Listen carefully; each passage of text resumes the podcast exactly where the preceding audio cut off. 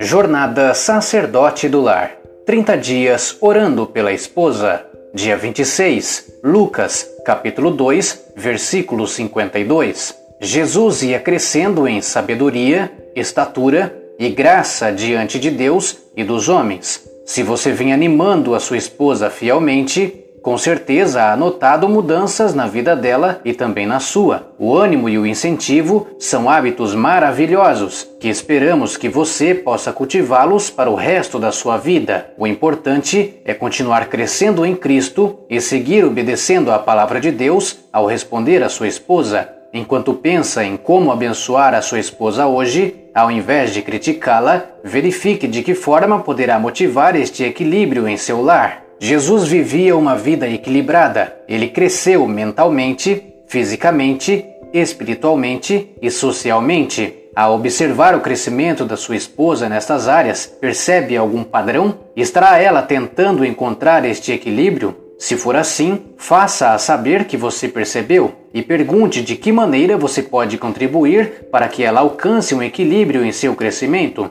Caso sua esposa não esteja vivendo este equilíbrio ou se enfoca muito em uma determinada área, deixando de lado outras, pense se há uma maneira na qual você pode ajudá-la a restaurar ou obter um equilíbrio em sua vida. Poderia estimulá-la a fazer exercícios, talvez fazer com que as crianças façam silêncio enquanto ela estuda, ou tenha seu tempo devocional, ou convidar amigos para um jantar em casa. Estimule sua mente. Lembre-se de que você também está trabalhando para obter seu próprio equilíbrio. Assim, seja um exemplo. Ora mais ação igual a oração, equilíbrio. Dica 26. O amor e suas responsabilidades. O marido cristão, como pai e sacerdote da família, é seu protetor, instrutor, guia e provedor.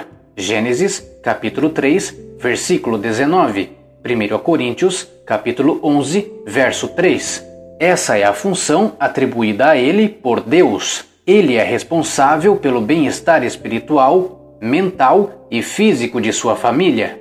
Efésios, capítulo 6, versículo 4, capítulo 5, versos de 28 a 31 e 33. 1 Timóteo, capítulo 5, versículo 8, e 1 Pedro, capítulo 3, verso 7. Em conjunto com sua esposa, deve ensinar os filhos a amar e obedecer a Deus e criá-los para utilidade nesta vida e na vida por vir, de acordo com as instruções dadas na Bíblia. Como sacerdote na família, o pai é o chefe responsável pela instrução e treinamento religioso dos filhos. Também é o dirigente dos cultos de adoração matutinos e vespertinos. Gênesis, capítulo 18, versículo 19, capítulo 35, versos de 2 a 4, Josué, capítulo 24, versículo 15 e Colossenses, capítulo 3, versículo 21.